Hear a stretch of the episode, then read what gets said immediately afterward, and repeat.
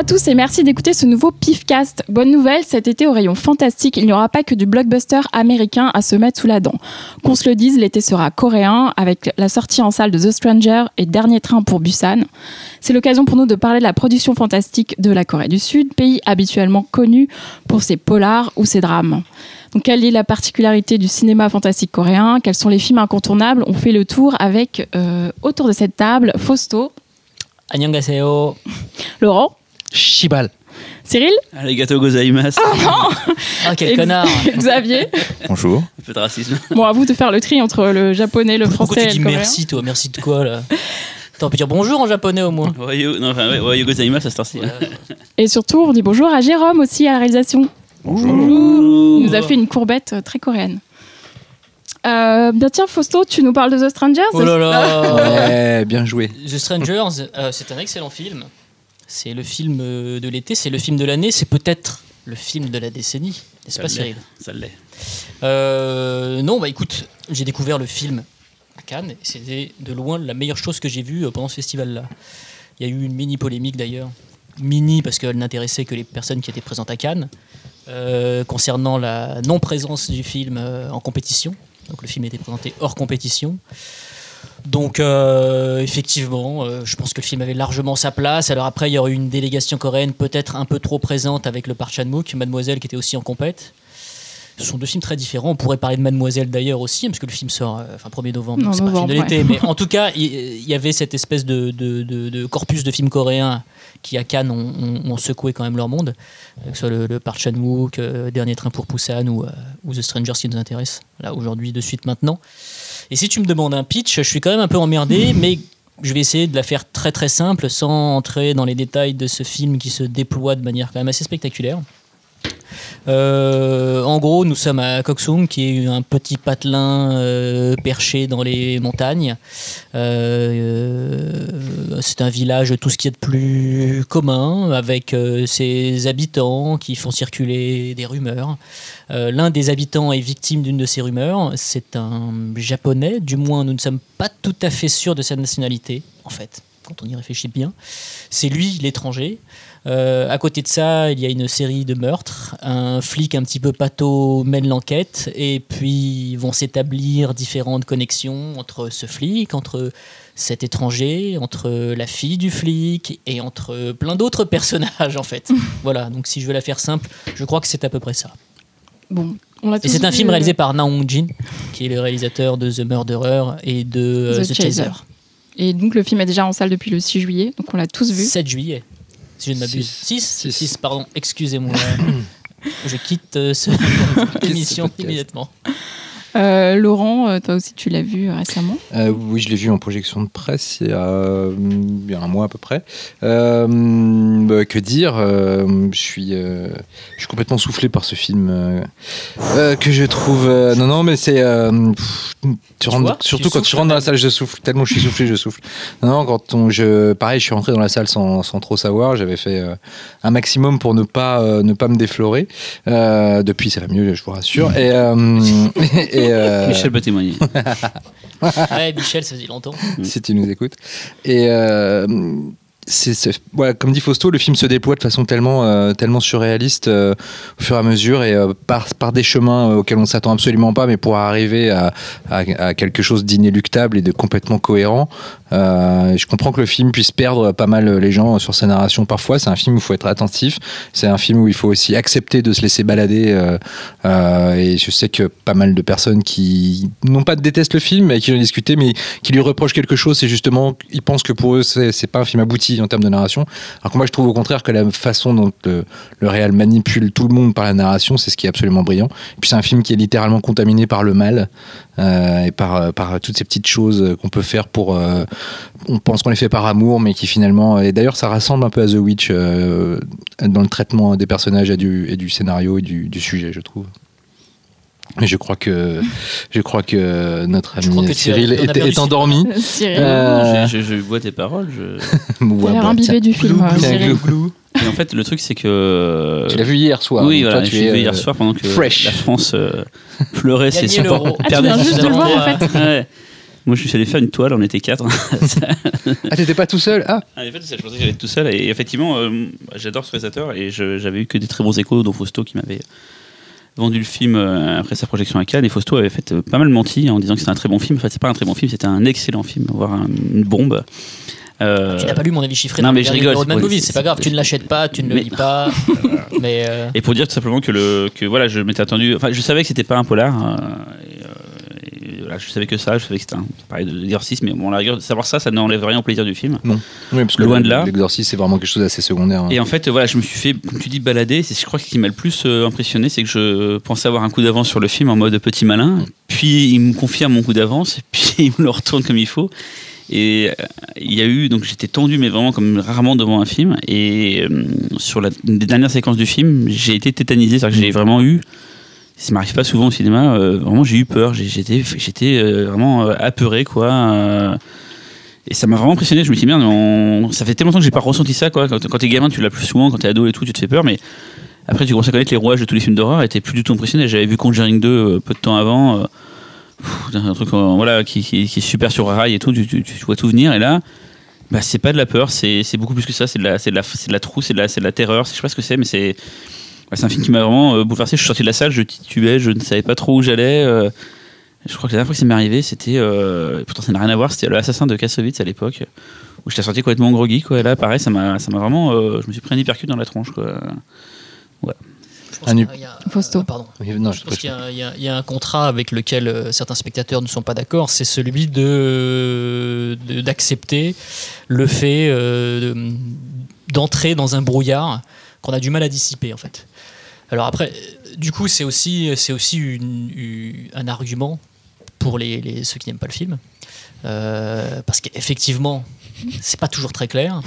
Parce que effectivement, je suis bien incapable de vous expliquer clairement euh, de quoi il en ressort euh, à l'issue à l'issue du film, mais mais en même temps, cette espèce de, goût du malaise fait, à mon sens, la sève de, de The Strangers quoi. Laurent. En fait, moi, le- le- en réfléchissant après au film, c'est un peu comme un, comme un Caté Forzani, c'est-à-dire que tout, tout se tient. C'est juste qu'il faut. euh, voilà, il- le Real fait aucun effort pour euh, remettre euh, les choses en ordre pour nous, euh, nous faire un petit récap à la fin pour dire vous avez bien compris, c'est ça, ça et ça. Mais euh, non, narrativement, tout se tient et tout, tout, tout rentre dans des cases, tout est expliqué en fait. Ce Cyril. qui est marrant, ce genre de film comme ça, un peu euh, avec plein de pistes. On dit souvent des films à, à la Lynch, c'est le terme un peu fourre-tout pour désigner. Et là, c'est tout sauf un film à la Lynch. En fait, c'est un film où.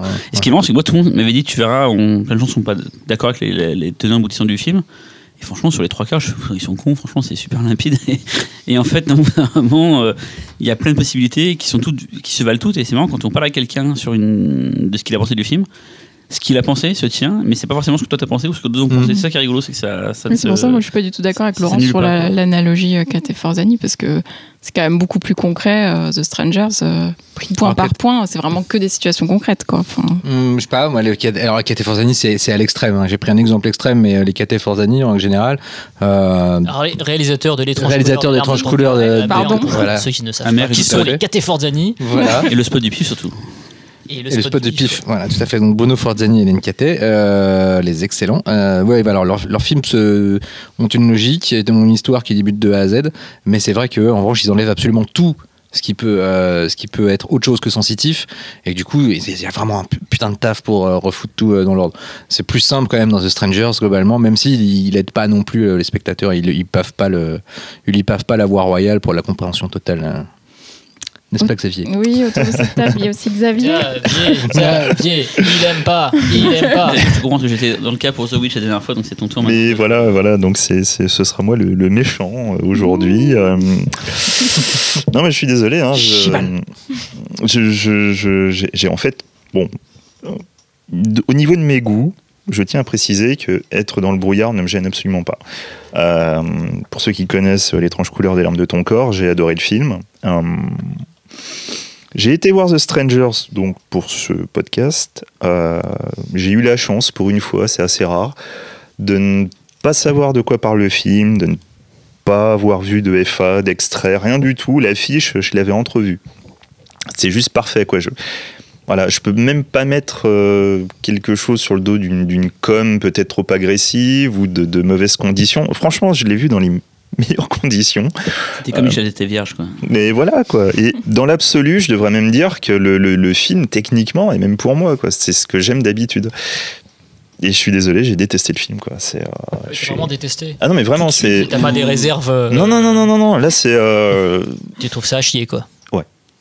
Mais vraiment. C'est. euh, En fait, du coup, je- comme j'avais, Ah bah. j'avais rien lu du tout euh, sur que c'est pas, Internet. angoi- c'est pas angoissant de ouf. euh, Ah non, du tout. Je me suis, euh, mais je me suis fait. Non, non, je me suis fait chier, mais comme un rat mort, les 2h36, je les. mais- Oh mon Ah, dieu, rentres quoi. pas dedans, en plus, il Ah, j'ai trouvé dur, hein, ça, je pense, mais, hein. mais super long, mais vraiment super long. Euh, franchement, j'ai été super surpris parce que du coup, je suis sorti du film en me disant Putain, merde, qu'est-ce que je viens de voir? Et quand j'ai vu des critiques sur internet ou autre, je vois tout le monde est dithyrambique sur le film, je, je- je ne comprends pas. Vraiment, je, je vous jure, je ne comprends Mm. pas. Il y, a, il y a des fois, il y a des films, on, on se dit Bon, je suis passé à côté, il y a un petit truc qui reste et tout. Ce film ne me laisse strictement rien. J'ai- Je m'en fous. Mais tu as le droit, tu as le droit. Voilà. Nous ne sommes pas d'accord. Nous alors- allons couper ton micro dans 15 secondes, sinon tu as le droit de l'avoir dit. Non, alors, après, d'un point de vue Il purement plus ci- qu'il soit supporter du Portugal. D'un point de vue purement cinématographique, non, c'est très bien filmé, il n'y a pas à dire. La gamine-. La gamine, elle est, elle ah Formidable paix euh, dans un commissariat. la gamine est Ah, incroyable. Tu vois, j'ai vraiment rien compris. C'est hein. vrai Ah ouais, putain.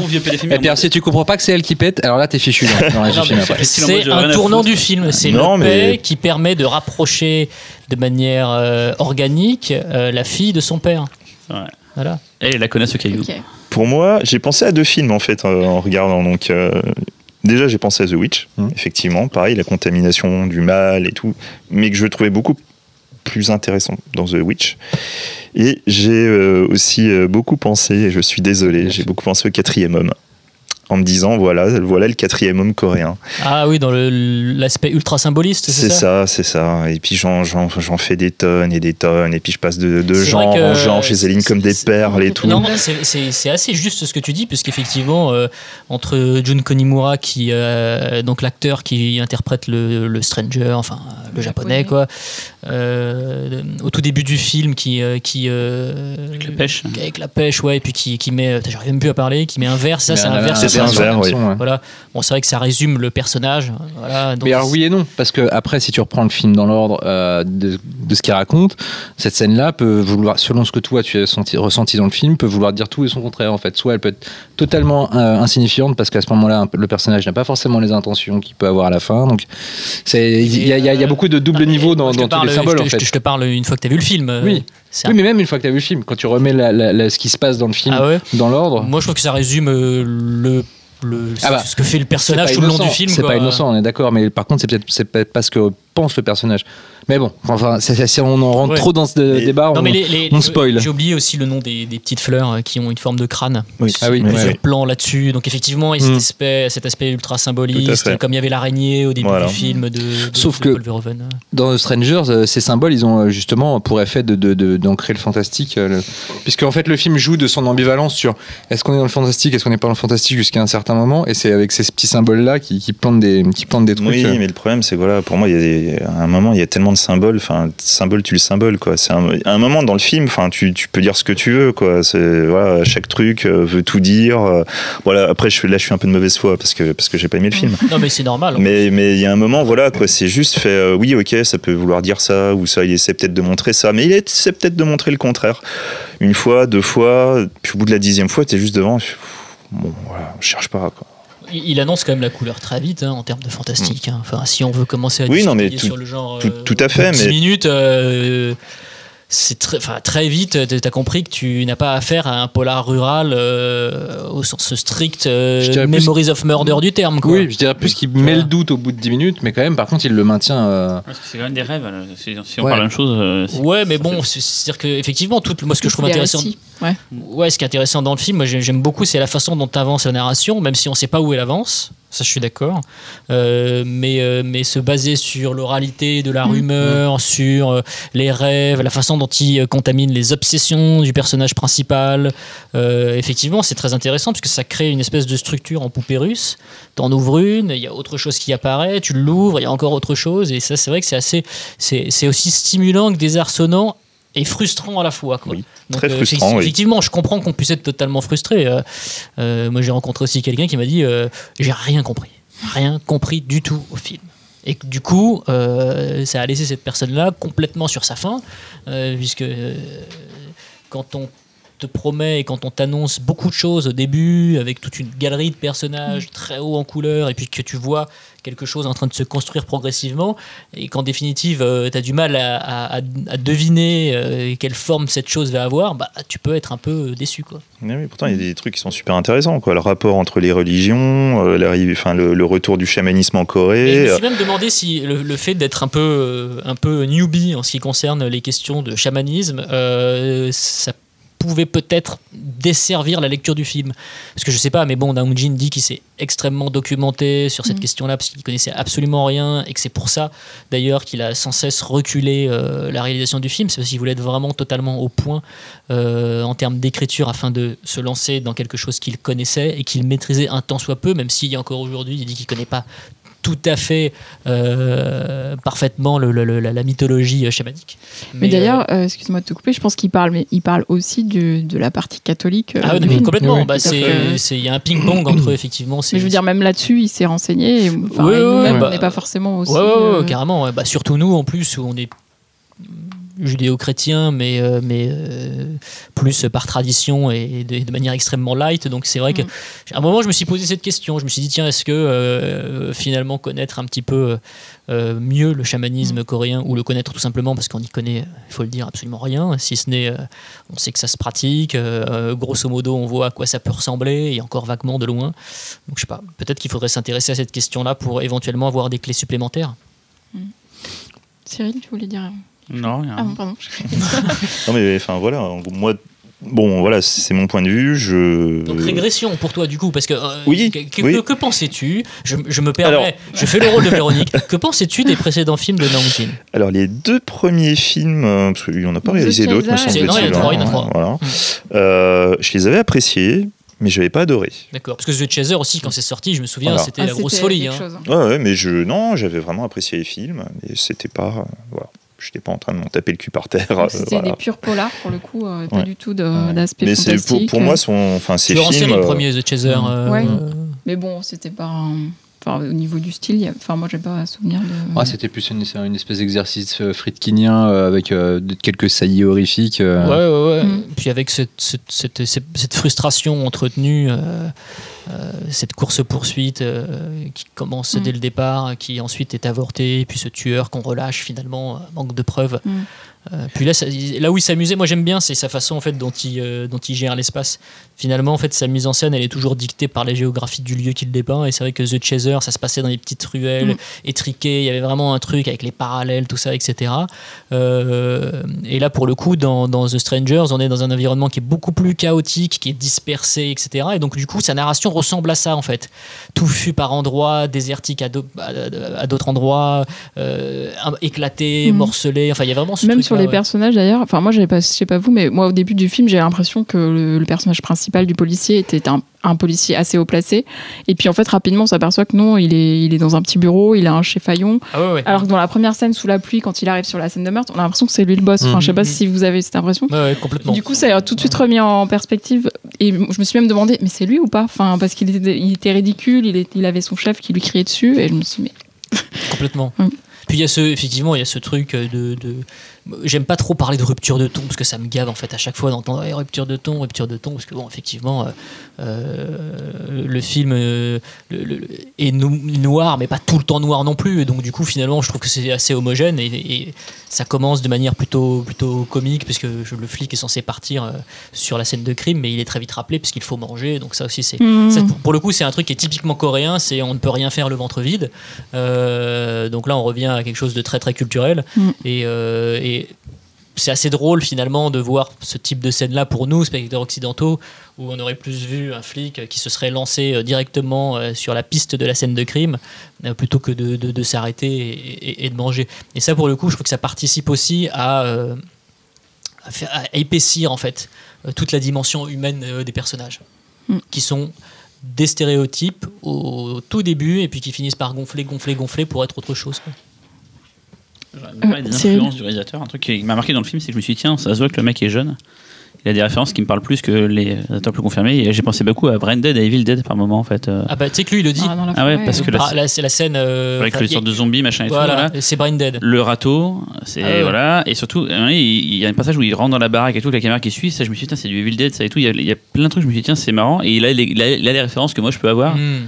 Parce que j'ai pas, je suis pas né dans les années 60 et tout, j'ai pas les références, tu vois, et voilà, et je me dis, tiens, c'est marrant de voir des réalisateurs qui commencent à faire des films et qui ont les mêmes références que moi, euh, voilà, juste, ça m'a fait. Il, il est du- vraiment d'une nouvelle génération Il est plus par jeune que rapport moi, je aux crois. autres. Quand il euh, a fait The Chaser, il était encore à l'école, Oui, il le tout jeune, disait. euh, il, il C'était était pas là- son film d'études ou et ça, un j'étais à la- j'étais la séance de minuit, moi, je me souviens à Cannes, et il disait, voilà. euh, Je crois qu'il avait 26 ans au moment de la disait, réalisation de The Chaser. Ah ouais, ouais. il disait, voilà, on fait, notre, on fait notre étude en ce moment, le- le- c'est notre- on n'est pas encore en cours, j'espère qu'on va avoir notre diplôme. Il disait ça alors que son film était en sens de menu à Cannes et tout, c'était assez touchant. Il est dans le même lycée que par Chadwick.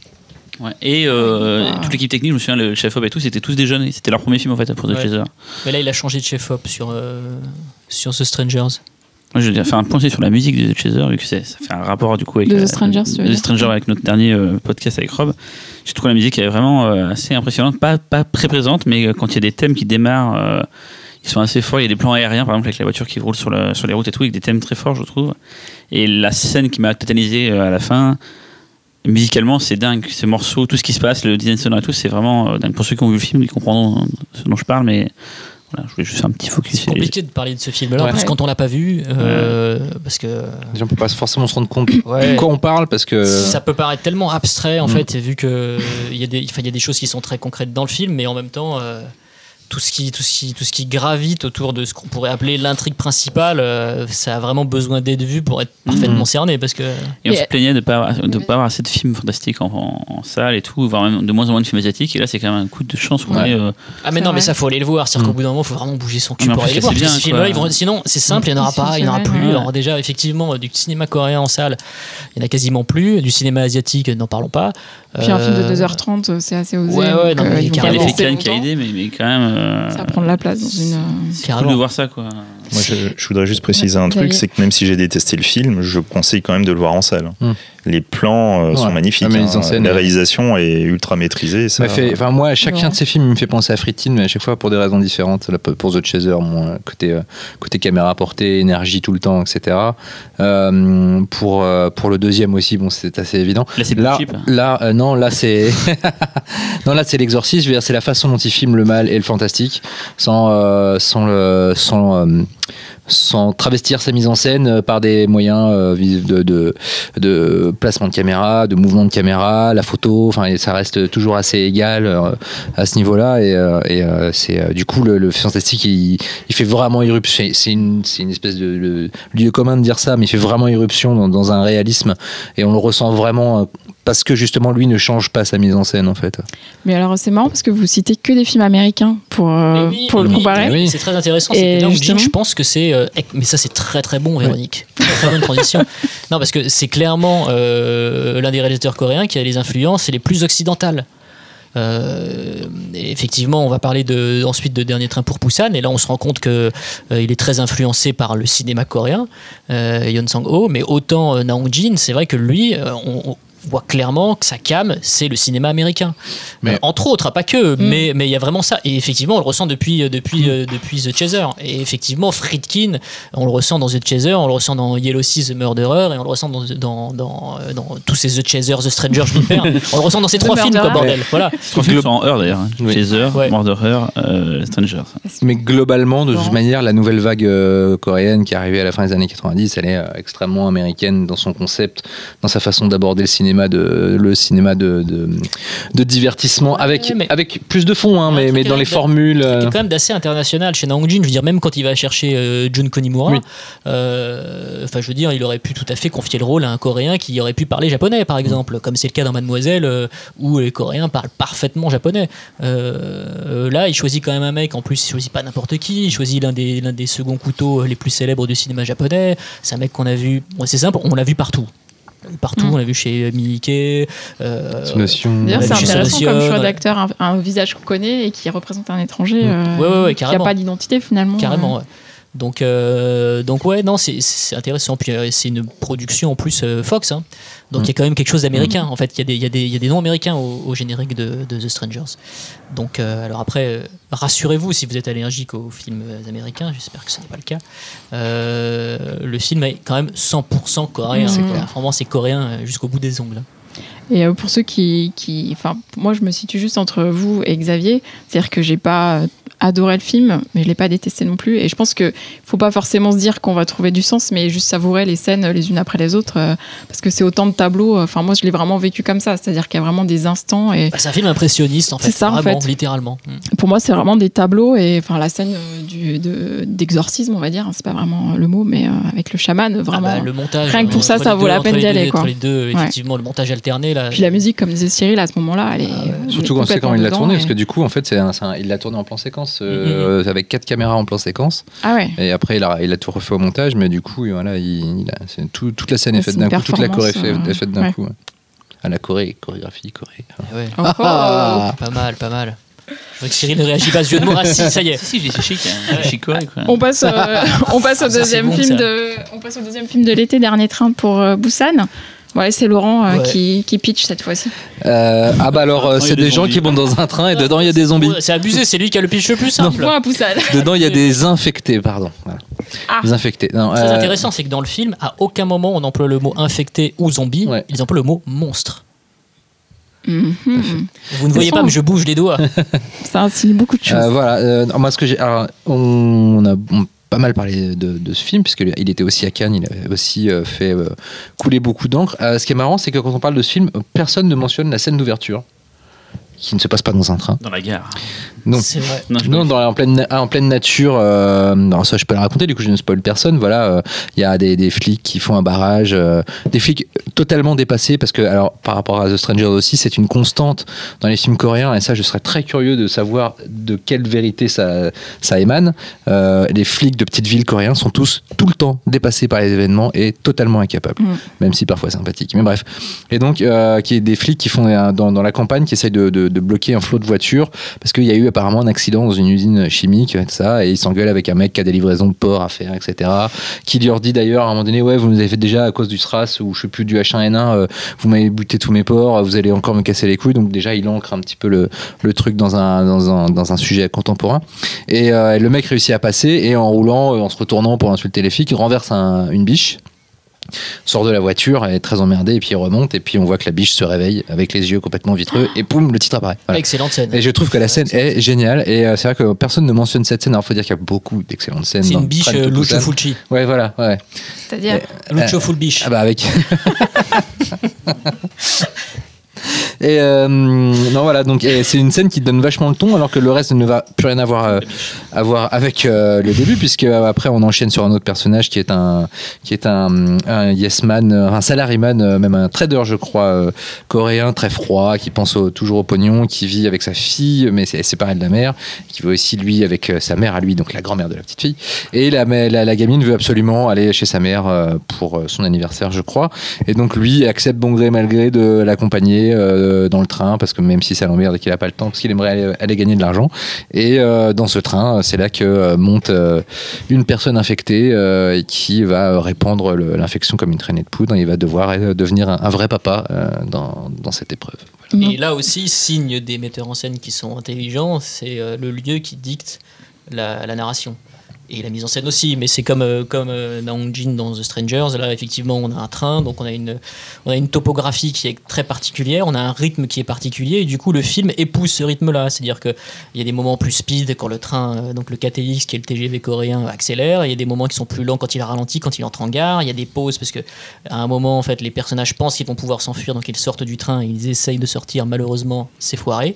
Et c'est très intéressant, c'est de voir comment il joue avec ce concept de train, comment il le fait évoluer euh, au gré du rythme de sa propre narration, et comment il va se servir justement de la topographie du lieu pour pouvoir euh, mettre en scène son avancée d'infecté. De monstres. Ah, La gestion de l'espace, elle est incroyable. Dans ce film, c'est euh, l'inventivité euh, euh, qui, déploie pour euh, ne pas se répéter en termes de mise en scène, pas seulement sur le placement de caméra et les mouvements, aussi dans ce qui va se passer dans les scènes, puisque ça reste quand même un film où les personnages doivent remonter le train d'un wagon à un autre. Et, et bon, on imagine le que pire ça peut du avoir. film d'infecté. Moi, je. Voilà, trouve, par exactement. version, du coup, qui, qui, je trouve foirait un peu trop cette, ce, je pense, de passage de, de wagon en wagon. euh, là, c'est un peu mieux Ouais, foutu. je ou- trouve, je Ouais. trouve que, en fait, le truc dans le, dans le Bong Joon-ho, je trouvais que c'était très théorique. L'idée Mm. était très théorique. Ouais. Oui, parce qu'il l'a ramené à une société entière. Donc, euh, Là, pour le coup, euh, c'est vraiment plus quelque chose dans une vraie dynamique en fait euh, narrative et de mise en scène, et, euh, et, et je trouve ça bah, plus efficace. Parce que dans un train, en gros, il y a les premières classes, seconde classe, le euh, wagon Ouais. restaurant, et globalement, c'est pas plus. Non, mais c'est comment dire, mais c'est quoi C'est qu'est-ce qui fait enfin, et puis là, là il spoiler, utilise mais- tous les espaces. Mm. C'est ça qui est intéressant, c'est-à-dire qu'il utilise les chiottes, il utilise les compartiments bagages, tout ça, etc. Tout est utilisé euh, de manière vraiment dynamique dans le sens où chaque lieu en fait apporte quelque chose à une scène et comme disait Laurent de scène en scène il, il- en fait il- grâce au lieu il réinvente sa, sa propre dynamique Et par rapport à des serpents dans l'avion qui étaient pareil d'une menace dans un endroit confiné. euh, Des zombies dans l'avion aussi. Ouais, c'est vrai Ouais, qu'il y a euh, oh, Moi bah, j'aimais bien j'aimais, beaucoup des serpents dans la Oui, c'est rigolo, mais en termes d'armes de mise en, dans Ouais, scène et d'inventivité, en On revanche, ouais, là, c'est. vraiment brillant. C'est assez Spielbergien, même parfois. D'ailleurs, euh, on avait un- nous avions un collègue, euh, Alexandre Poncet, pour ne pas le citer, qui, Si- qui, si- qui si- partait de, qui parlait, oui, pardon, Euh, on cite toujours Alexandre Poncet, euh, qui parlait de, de la guerre des mondes dans le, dans le traitement des personnages, Mm. ce qui est assez vrai. Il y a aussi une référence à, à Jurassic Park 2, euh, le monde perdu, avec le wagon et les, les- la vitre qui se fissure. Ah ouais, avec le wagon qui s'est renversé, etc. Euh, Il y a un traitement assez, assez Spielbergien. Et puis euh, aussi euh, ne jamais oublier l'enfance, la relation entre un père et séparé, puisque du coup c'est à nouveau comme chez Spielberg aussi des couples souvent séparés et une jeune fille essayer de la préserver au milieu du chaos. C'est, mais voilà, c'est avec une âme très coréenne dans les descriptions des personnages, dans l'énergie déployée aussi. C'est pas gore. C'est ce que j'allais te demander. Est-ce que c'est Non, non, familial comme peuvent l'être Ah, certains- c'est pas familial Non, dans le sens non. où c'est violent. C'est quand même. euh, C'est violent, mais c'est pas World War gore. Z, en fait. Voilà. euh, Oui, bah, ça atomise World War Z dans les grandes largeurs. C'est c'est Euh, plus violent quand même. hein. Enfin, j'ai pas vu le, le, le, le- le cut. euh. euh, oui, bah, c'est. On va dire que c'est un, petit peu plus violent le euh, le, le, le dernier train to Busan, dernier train pour Busan, mais euh, Ça veut expliquer aussi que le réalisateur, euh, c'est pas, c'est voilà. pas son premier film. Oui, non. C'est pas son premier euh, long métrage, non C'est son, premier live. son quatrième long métrage. Ouais. ouais. Long Métrage. euh, C'est son quatrième long métrage. C'est la euh, victoire du gauche. Portugal. Sauf Hosto, tu les as tous vus. Je les ai tous vus. Donc c'était de l'anime avant Ouais. En plus, attends, j'ai dit 4. Non, c'est 5. C'est son quatrième. Non, c'est Euh, pas si, quatre, The c'est quatre, King, of. Pigs, The Fake. Seoul Station Ouais. et euh, Dernier train pour Busan. Ouais. Bah euh, oui, c'est un des. bah, je trouve que c'est un des réalisateurs coréens les plus intéressants qui est émergé ces dernières années. Euh, c'est quelqu'un qui aime euh, littéralement désosser la société coréenne et fouiller dans ce qu'elle a de plus abject. Euh, donc à chaque fois, il a une grosso modo, il a une cible différente. Donc King of Pigs, il parlait du harcèlement en milieu scolaire. Euh, il y a les Franco. Dans The Fake, c'était la religion. The Là, Fake, il y a les Franco. Dans Seoul Station, c'était la lutte des classes euh, sous un angle beaucoup plus agressif euh, qu'il ne l'est dans dans euh, dans Train to Ça, Busan. D'ailleurs, faut peut-être euh, expliquer ouais, le lien en fait. entre Seoul Station et Train Voilà. to Busan. Alors c'est très, bi- c'est très curieux parce que quand on lui pose la question, Evan Sango, euh, lui, il dit genre oui, mais j'aimerais que Train pour, Train pour Busan soit quand même considéré comme un film à part entière, qui soit pas systématiquement lié à Seoul Station. Bon, c'est le cas parce qu'aujourd'hui, personne n'a vraiment vu Seoul Station parce que le film est passé en festival, mais il n'est toujours pas sorti en Corée. Alors que euh, Dernier Train pour Busan, lui, euh, sort en Corée cet été, le 30 juillet. Et donc, en gros, euh, c'est censé être, euh, si je ne m'abuse, la préquelle, hein, c'est ça hein Mm. Seoul Station. hein. Euh, moi, j'ai vu Seoul Station. Bah, je vous avouerai que en voyant Train pour Busan, j'ai pas euh, immédiatement lié les deux films, si ce n'est qu'effectivement il est question d'une infection. Mais euh, mais après, euh, oui, on retrouve pas les mêmes personnages, on retrouve la même situation de crise, effectivement. Mais euh, mais après. Ce sont quand même, à mon sens, deux entités assez différentes. Alors après, c'est une question de temporalité. C'est qu'il expliquait qu'effectivement, dernier train pour Busan, ça se passait le matin, euh, donc au tout début de l'infection, alors que Seoul Station, ça se passait le soir, au moment où l'infection avait atteint une certaine forme de pic. Tes préférés, je crois, c'est Blue Station. à- à- Ah ouais, moi c'est mon préféré de toute sa Il filmo, est c'est beaucoup Obsession. plus violent, tu m'avais dit. Ah ouais, euh, c'est- c'est supra violent, c'est d'une méchanceté totale. C'est jamais une méchan- méchan- méchanceté gratuite, hein, mais dès le départ, il est vraiment question d'un individualisme forcené en fait. On voit, je raconte la première scène, je sais que les gens n'ont pas vu le film, mais grosso modo, ça vous pose un peu l'ambiance. On voit un, papy coréen en fait qui, qui- a du mal à marcher, qui titube euh, parce que c'est un infecté en fait. Et euh, il y a un, un- un jeune avec un de ses potes qui veut l'aider. euh, et son pote lui dit mais non mais, mais ne l'aide pas et tout c'est un vieux il sert à rien etc et donc dès le départ le ton est donné on se rend compte qu'effectivement aux yeux de certains il y a des poids morts dans la société coréenne qu'il faut absolument lâcher Euh, alors après hein, tout le monde n'a pas le même point mort mais euh, poids mort pardon mais, euh, mais ouais, ça, ça, explique en gros que la, règle principale qui régit la société coréenne aujourd'hui, c'est chacun pour sa gueule, c'est l'individu avant tout. Euh, et qu'en collectif il y a, malheureusement, c'est un collectif d'infectés. Donc c'est un peu compliqué. Ouais, il fait des films euh, littéralement. Moi, je, je sais que The Fake, ça m'a, euh, ça m'a renversé quand j'ai découvert. C'est, je crois que c'est toi aussi euh, The Fake. Il me semble que c'est. juste un pur chef-d'œuvre. Ouais, c'est euh, en termes de, de, de tonalité et. Euh, L'histoire, c'est pareil. hein. Ouais, c'est bah, ça se passe dans une petite ville coréenne avec euh, avec un prédicateur qui est plus ou moins manipulé par un par un espèce de d'arnaqueur qui pousse le prédicateur à, à, à évangéliser les, les les gens du village en échange de ce- d'espèces sonnantes et trébuchantes en leur promettant de construire une espèce de une espèce de de, de retraite spirituelle etc. Et en fait le but c'est de prendre l'argent et de se tirer.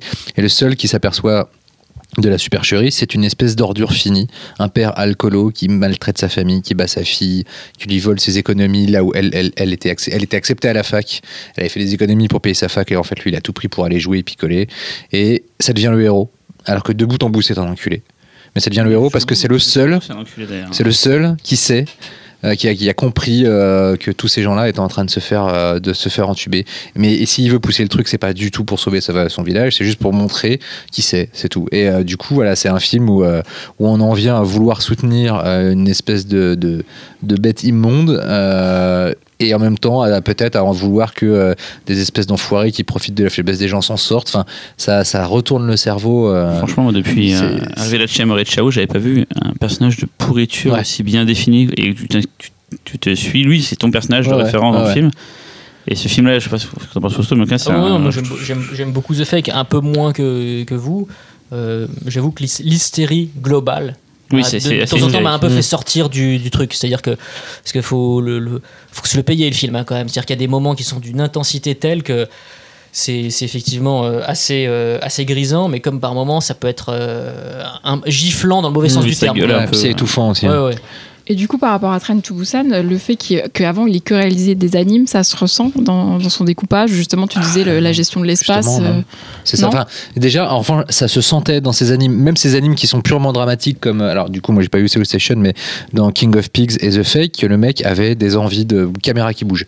Parce que chaque fois que les personnages en viennent à se foutre sur la gueule, alors qu'il avait jusque-là une mise en scène qui était plus basée sur les plans fixes et cadrages, d'un coup, le mec euh, s'éclate à faire des, des- mouvements de caméra pourtant en anime, donc assez chiant à faire, euh, et à vraiment essayer de trouver des concepts pour, euh, pour des scènes qui sont des scènes de baston qui sont normalement juste des, des gens qui se foutent sur la gueule, point barre quoi.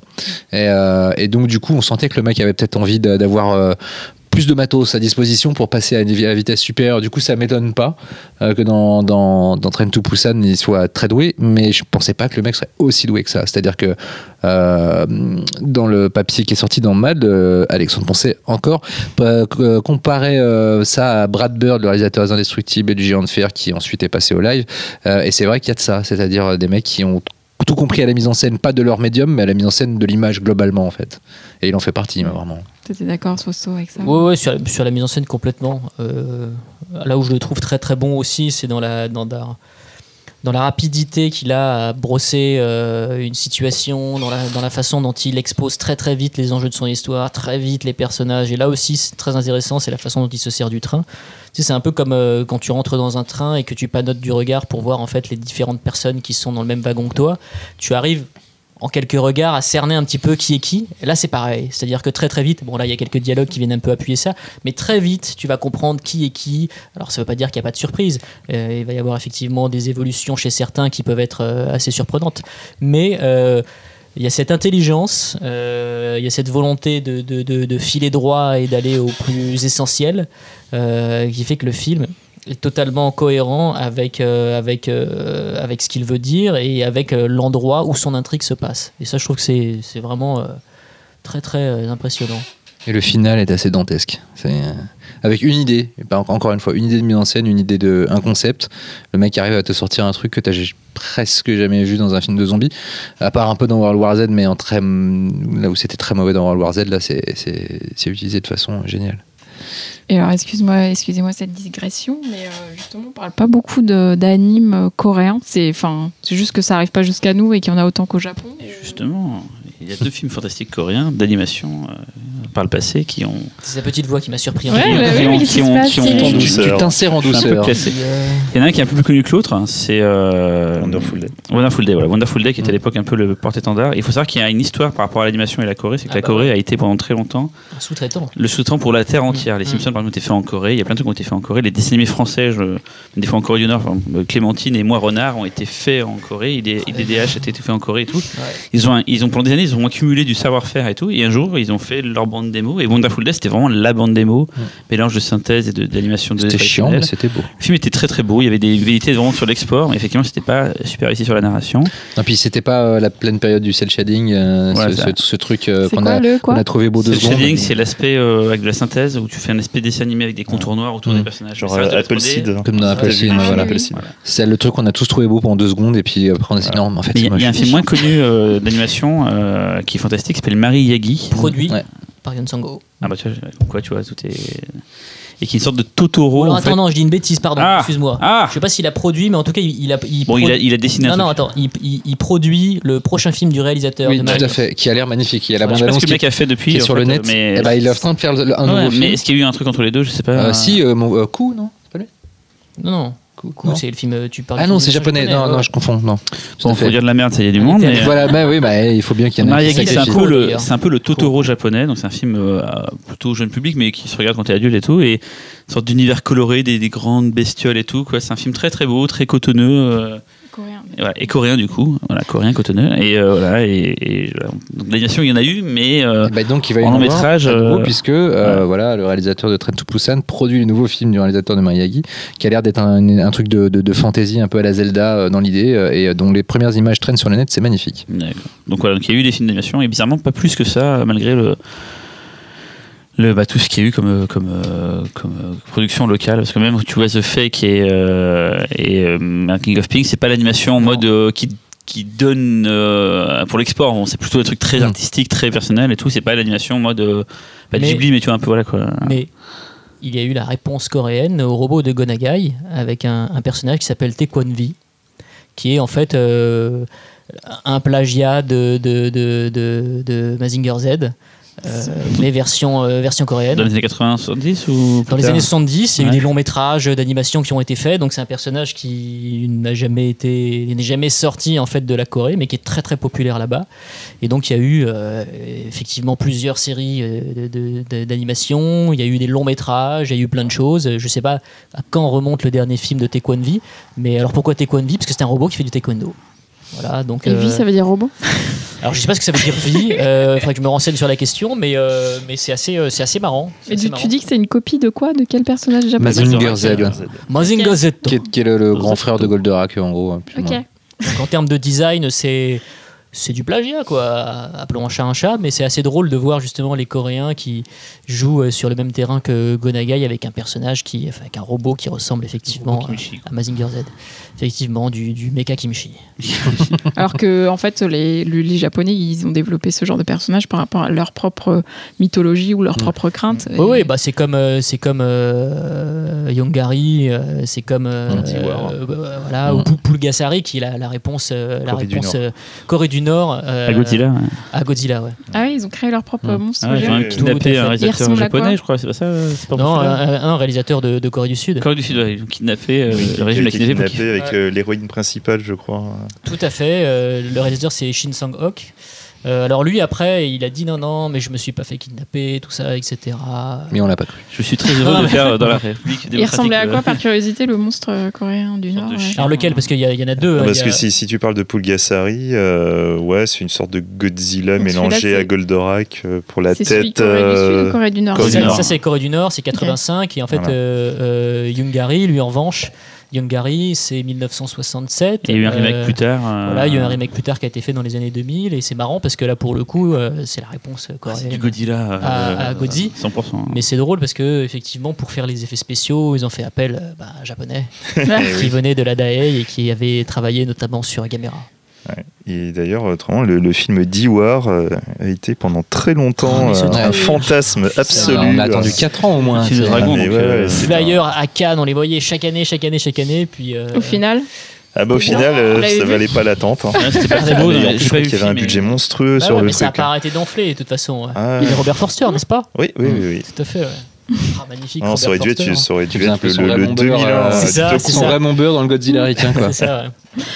ouais, et du coup, euh, puisque tu as la parole, Xavier, tu aurais d'autres euh, films coréens à nous recommander Non, non. Ah bah, une euh, recommandation alors, de juste- voilà. Allez, Ne posons- faire un jingle Juste ne posons pas cette question à Cyril, il a une liste longue comme le bras sur Ouais, la main, si il va Non, tous mais- nous les Si faire. un de vous me prend Sazerine Planet, je lui mords les couilles. Non, moi, t'inquiète, très simple. prendra pas. euh, Les coups de cœur, les coups de cœur, les coups de Coup cœur de cœur, euh, Ouais, coup de cœur un coup de absolu, cœur, euh, par exemple, euh, Bédéville.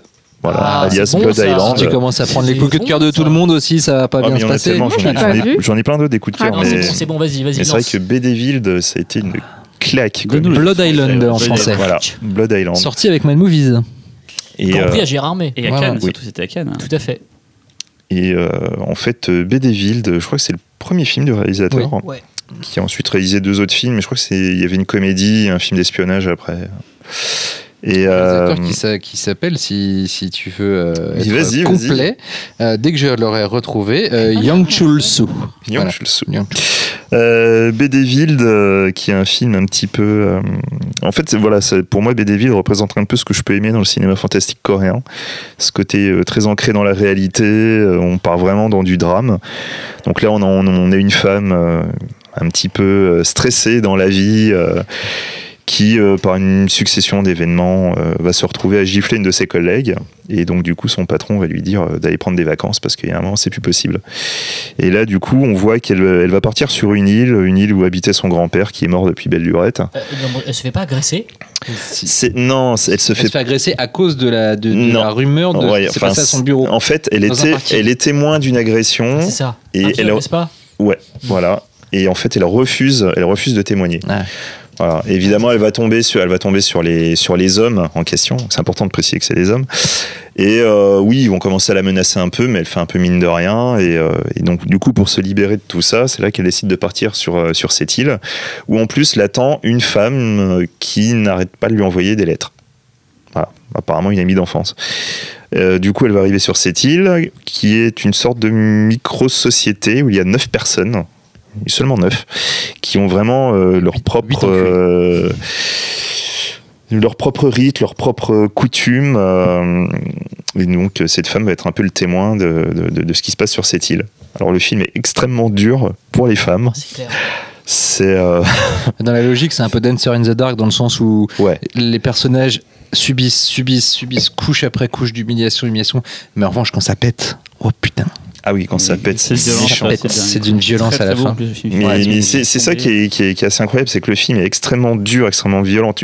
Il n'y a aucun moment de, de, de pause, c'est c'est vraiment étouffant. Et quand ça pète, ça arrive à la fois à être extrêmement violent, choquant, mais, on ça, est- ça te libère. mais voilà, c'est libérateur et c'est même assez beau finalement. Ouais. Et je me rappelle cette affiche, ce dernier plan. Ah, le dernier plan, dernier il plan. est ultime quoi. Il, y a, il y a- ultime. il y a un petit peu de. Enfin, peut-être me tromper, mais pour moi, il y a un petit peu de dernière maison sur la gauche, un petit peu ce côté ouais. brut, ou même Ouais, euh, ouais, Aspect le côté un peu des fois très Mm. brut dans la, dans la violence et dans ce que ça Et moi, alors après, c'est euh, pour ceux qui, qui aiment, hein, euh, moi, ça me faisait penser aussi un petit peu à- un peu au cinéma de, de Im Kwon-taek, Mmh. et en l'occurrence de Surrogate Mother, où il y avait vraiment des passages comme ça où euh, elle s'en Ouais, prend un peu plein la tranche. c'est- ouais. Ouais. Donc voilà, mais vraiment pour moi, Bédéville, de coup de cœur euh, énorme, ce film-là, c'est un, plaisir à revoir. euh, Je, pff, Alors moi je pense qu'on pourrait déjà, euh, euh, on- il y a une expression d'y faire sortir un éléphant de la pièce. C'est laisser Cyril nous parler de Save the Green Planet. Bon, pas Euh. un Allez, vas-y. Moi, je te Allez, soutiens sur ce film. un truc avant. euh. Alors, Planet. non, parce que c'est quand même. euh, c'est ton, c'est ton film totem. Ah oui, moi, c'est le film qui pour moi représente tout ce que j'aime dans le cinéma. Quoi. Ça a été un choc quand je l'ai vu à l'époque. Ça a été vraiment une, une, une claque, une monumentale. Un film à la fois qui est euh, dur, émouvant, euh, drôle, bizarre. euh, on sait jamais où on va aller de 5 secondes avant et tout. C'est un film qui a été euh, mal marketé à l'époque quand il est sorti en Corée. C'est-à-dire que euh, quand ils ont vu le produit fini, ils savaient pas quoi en faire. C'était CG Entertainment. Et ils ont pris tous les passages un peu humoristiques du film. Il y en avait par-ci par-là, alors que le film n'est pas du tout humoristique. Et ils en ont fait. Quand tu vois les bandes annonces, c'est rigolo. C'est une comédie. Ça devient genre un truc avec des gens qui grimacent, qui font ah, et tout quoi. Alors que le film, il y a des tortures. C'est ça va super loin. Il y a des passages où ça, on parle de l'humanité, on parle de, de choses très graves et tout. Voilà, c'est un film fantastique, mais pas que. Enfin, c'est c'est un film somme pour moi vraiment ça a été j'ai essayé d'en parler plein de fois j'ai essayé de le montrer quand je pouvais et tout et à chaque fois les gens euh, même s'ils ont pas aimé ils ont quand même dit ouais j'ai pas aimé mais c'est quand même l'un des trucs les plus barrés que j'ai pu voir de ma vie quoi voilà c'est un avec des ruptures de ton, Fausto. Je crois que c'est le film qui a créé le mot rupture de ton, en fait, tellement il, est, il est magnifique, quoi. Ce n'est qu'une gigantesque rupture Voilà. de ton. Il y a euh, un DVD sorti chez Studio Canal, donc il est disponible en France. Il a fait que des festivals sinon. C'est un très beau film. Et le réalisateur, euh, c'était Yvon Meyer, je salue si jamais il écoute ce podcast, qui a fait beaucoup, beaucoup de, documentaires partout dans le monde. Il en a fait un sur le cinéma coréen qui s'appelait le cinéma enragé coréen. Il a rencontré tous les grandes stars de l'époque, les Park Chan-wook, les Sang-wook, enfin tous ces gens-là, quoi. Et tous, ils s'accordaient à dire que celui qui a le plus de talent chez eux, c'était donc le réalisateur de euh, Century Planet, Lee Jin-bung, je crois, ou un truc comme ça. Enfin, je le dis sûrement très très mal, mais et ce mec-là n'a rien fait. Jun-won. Ouais, donc voilà, ça c'est encore mieux quand tu le dis euh, vraiment. Voilà. Et ce mec n'avait rien fait. En fait, il avait fait un court métrage avant à propos d'Elvis, un truc complètement bizarre, euh, avec pareil encore des trucs où ça te tourne à la réalité. Il a rien fait après Saison Planet. Il avait fait un segment d'un Si. film à sketch. euh, Il a fait un long métrage. bah, qui est sorti. Attends, laisse-moi Ah, finir. tu n'as pas fini, il, a, pardon. il a rien fait pendant tout ce temps-là. Il a fait un, un, court métrage, un, un film omnibus qui s'appelle Camélia, qui était fait pour. euh, Mm. Euh, à l'époque, ça s'appelait Busan. Enfin, c'était le- pour mettre en avant la ville de Busan, je crois. Et donc, il s'appelait Camélia. Il y avait un film, il y avait un réalisateur euh, japonais. Je crois que c'est le mec qui a fait Go. Il y avait le réalisateur de Test of Tea, euh, non pas Test of Tea, euh, de l'arme du tigre noir en Thaïlande qui a fait un segment. Et puis, il y avait lui qui a fait le segment coréen. Il y avait trois segments différents. Juste ça, quoi. Plus rien. Puis là, récemment, il a fait euh, Why, si je me trompe pas dans la façon de le dire, quoi. Oui, mais ça se dit Why apparemment. Je me suis fait reprendre par une Euh, coréenne qui m'a Monster Boy. Monster voilà. Boy, ouais. Monster Boy en français, sorti chez, chez Wildside d'ailleurs et tout, voilà. Et que d'ailleurs, je n'ai toujours pas vu, alors que c'est un de mes films préférés de tous les temps, c'est la planète. Je n'ai toujours pas vu euh, Monster Boy. Bah, euh, ça aussi. euh, c'est- ah, moi, si, moi je trouve ça pas Moi, mal. j'ai pas aimé. C'est pas, c'est pas, c'est loin d'être aussi marquant que et celle de c'est un The film Planet, dingue, mais c'est moi un film qui, m'a, qui me prend en trip chaque fois que je le vois, mais vraiment. Je, ouais, je, j'ai l'impression que ce film a été fait pour moi. Alors, voilà, c'est peut-être pour ça que. Il faudrait peut-être que je le revoie parce que j'avais vraiment détesté quand je l'avais vu. Ah, Mais tu vois, ça c'est c'est marrant parce que, bon, comme Cyril, euh, j'aime beaucoup euh, Save the Green Planet. Et c'est vrai qu'à chaque fois que je parle de ce film, on me regarde, mais genre comme la, la lie de l'humanité. quoi. Comment Ah je peux aimer ce film? Je, Tu vois, apparemment, ce film est vraiment détesté par beaucoup de personnes. c'est tellement fou. Ouais, mais je trouve que contrairement à The Strangers où euh, ça, ça donne à voir, je trouve qu'il est moche le film en fait. Il était fait à une époque et peut-être avec un budget qui Oh, fait qu'il était peut-être un peu Après, Il ambitieux. est sombre. hein. Non, mais c'est. ça- non, après, il épouse une esthétique du, du, du, du nawak et du, euh, du, Du grand bric et broc peu, ouais. euh, qui, qui peut. euh, moi, ça parfois, ça me fait penser à. Je sais pas, ça fait penser à du Gilliam, euh, à du Monty Python, parfois, dans le côté. euh, dans le côté très bric Il y et broc. il y a Il y a un, peu, ou deux trucs comme ça, genre avec les abeilles, machin et tout, effectivement, Ouais. qui, sont un peu, qui font un peu genre limite animation euh, stop Ouais. motion, mais comment ça se tient La musique euh, orchestrale, elle est complètement dingue de ce film. C'est avec des violons et tout, ça, ça part. c'est- Ouais, c'est moi, beaucoup, je, je- je à chaque fois. Enfin, c'est vraiment un film. euh, J'ouvre mon cœur là, c'est vraiment un film que je trouve puis super c'est important. intéressant, ça raconte comment, jusqu'où peut aller un mec qui Ouais. est persuadé de sa propre vérité, en fait. Ouais, et, le, et surtout le harcèlement, on parle beaucoup en Corée, et dans, dans King of Ping, le harcèlement euh, à l'école, au travail et tout, des, des gens qui toute leur vie en ont pris plein la gueule et qui, comme tu dis, qui ont, qui ont quand même une- un idéal, quelque chose qui les maintient en vie et jusqu'où ils vont aller. Et ils ont tort, ils ont pas raison, est-ce qu'ils sont fous, c'est pas fou. Enfin, c'est un film qui. Et puis il y a des passages. euh, Si vous avez vu le film, vous voyez de quoi je parle sur l'humanité et tout, qui sont d'un seul coup, le film te prend au trip avec un truc euh, limite kubrickien. J'aimerais péché de dire ce mot-là, mais, mais voilà, le film sort- littéralement ça, oui. le film il y, a- il y a le monolithe et tout, le film s'en représente beaucoup, mais voilà, c'est d'un seul coup, t'as un film, c'est un, film de un huis clos, de, limite de torture, on pourrait résumer ça comme ça bêtement, et en fait, le film, non, va tellement plus loin que ça, quoi. Bon. Ah oui, et puis il faut voir jusqu'où ça va. Je vais pas monopoliser, dire, le, mais. je vais pas monopoliser le, quelque chose. le- podcast là-dessus, parce qu'il y en a plein d'autres films à voir, il y en a une liste complète là. euh. C'est au coup de cœur de Laurent, tiens. Voilà. Je- ah j'aurais du mal. Euh, non, je crois que c'est Memento Mori. Je crois que ça a été mon premier choc de. Mon premier choc de cinéma coréen, Memento Mori. Euh, qui est donc le deuxième film d'une euh, d'une série de, de, de films fantastiques, de fantômes euh, très inspirés des films de fantômes japonais dans l'absolu. Qui est sorti à l'époque en plus. Voilà. La grosse Ah, c'est complètement un, un sous. Dans l'absolu, c'est un sous-ring, complètement. Euh, et c'est réalisé donc par deux réalisateurs qui sont Kim Tae-young et Kim Yu- Kyu-dong. Non, non, ça ne se voit pas du tout que je suis en train de le lire, là. Euh, c'est pas sorti. de la saga en fait, t'as pas dit de quelle saga c'est. Whispering Corridor. Whispering Corridors, tout à fait, voilà. Donc, ça a été réalisé en 1999. C'est sorti en salle en Moi je l'ai vu en salle en France. oui, oui, c'est sorti en salle. oui, c'est sorti. Et aussi, Oui, ouais, Moi, et aussi une très belle euh, édition double DVD chez CTV avec notamment une heure et demie de scène coupée. Euh, c'est euh, comme je, crois que personnellement d'ailleurs ça ressemble pas mal dans l'esprit à un autre de mes films coréens fantastiques préférés qui est Deux sœurs Euh, c'est-à-dire que c'est un film puzzle comme peut l'être quelque part euh, d'une certaine façon euh, The Strangers ou Save the Green Planet. C'est-à-dire que c'est des films qui euh, qui il faut être attentif à ce qui se passe à l'écran ou alors au contraire se laisser complètement aller mais ne pas en tout cas rester extérieur parce qu'on peut complètement passer à côté.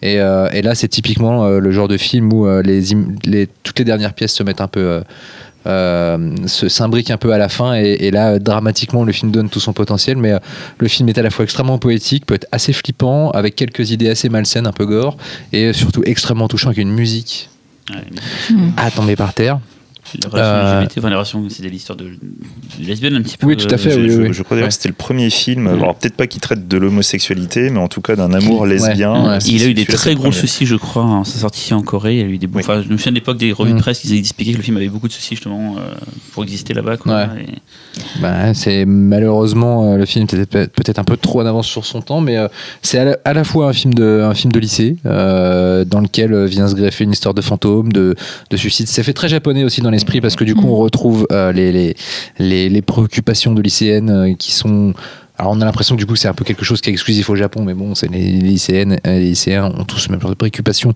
quelle que soit la partie du monde où ils habitent. Et euh, mais voilà, alors c'est un film qui sur le papier, là, tel que je vous l'explique, vous dites, je, crois à peu près que je l'ai vu parce que en tout cas euh, j'en ai vu 12 000 qui ressemblent. Non, voilà, non, je ne peux pas vous expliquer pourquoi, si ce n'est parce que c'est euh, très impressionniste. Alors tout à l'heure on parlait de film impressionniste pour pour The Strangers, là c'est sur-impressionniste tellement le film fonctionne par petites touches et bascule du cauchemar à la poésie, c'est magnifique. Si vous pouvez tomber dessus, maintenant le, DVD est épuisé, se vend euh, une blinde sur les réseaux sociaux. Ah.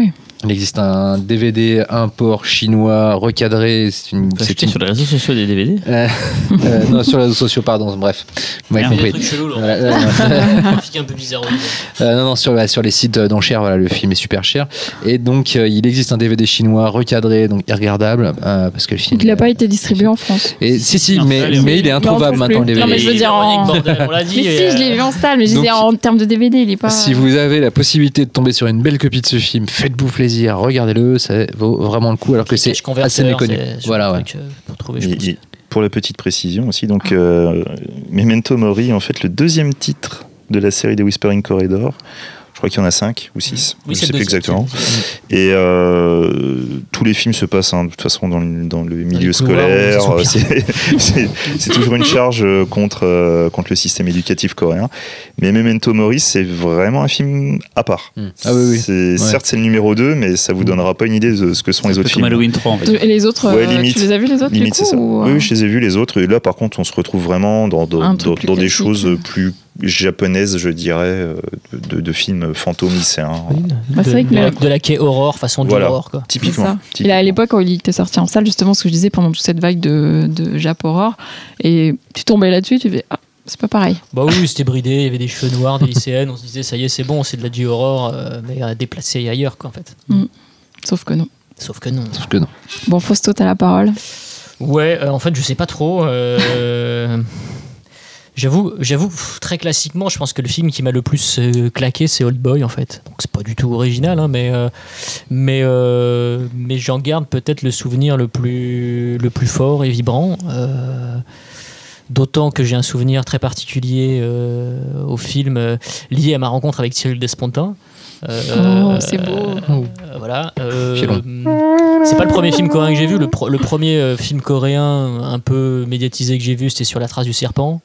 Euh, Ride. Quelle horreur. voilà. Qui était pas le meilleur en tout cas, mais C'est c'était un. qualité, je trouve. Ah non, esthétiquement, Ouais, il y a des trucs, hein, mais je trouve, que, ça je trouve que c'est a insupportable. Ouais, non, voilà, ça pose à mort. Après, effectivement, il y avait eu Chéri. Moi, Chéri, je m'étais vraiment éclaté. Mm, ouais.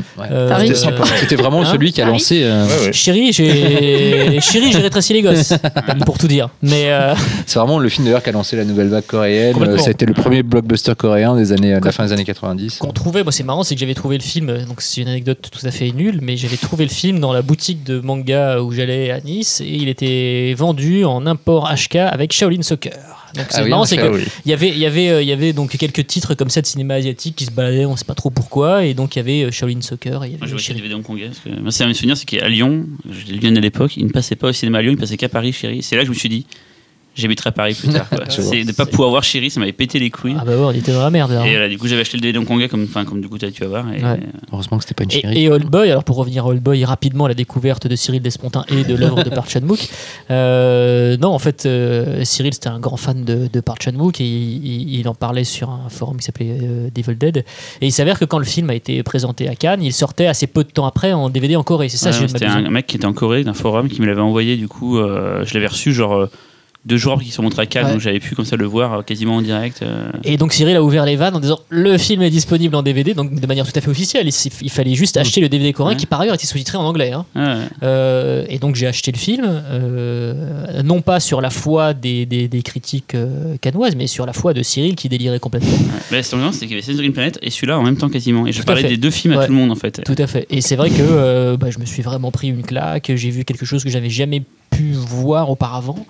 Euh, alors c'est vrai que c'est un peu la tarte à la crème du cinéma coréen, Old Boy, quand on en parle aujourd'hui, mais... euh, mais j'avoue Ouais, que qui est au niveau, quoi? Ouais j'avoue que c'est on, on voit aujourd'hui tous les, les, les pseudo avatars de Old Boy on voit des films qui ont essayé de dupliquer les morceaux de bravoure de Old Boy On voit le essayé- remake de Old Boy. voilà, on Ah, voit le remake de. Old Boy et on voit à quel point ça a été un film déterminant pour tous les réalisateurs coréens qui ont suivi.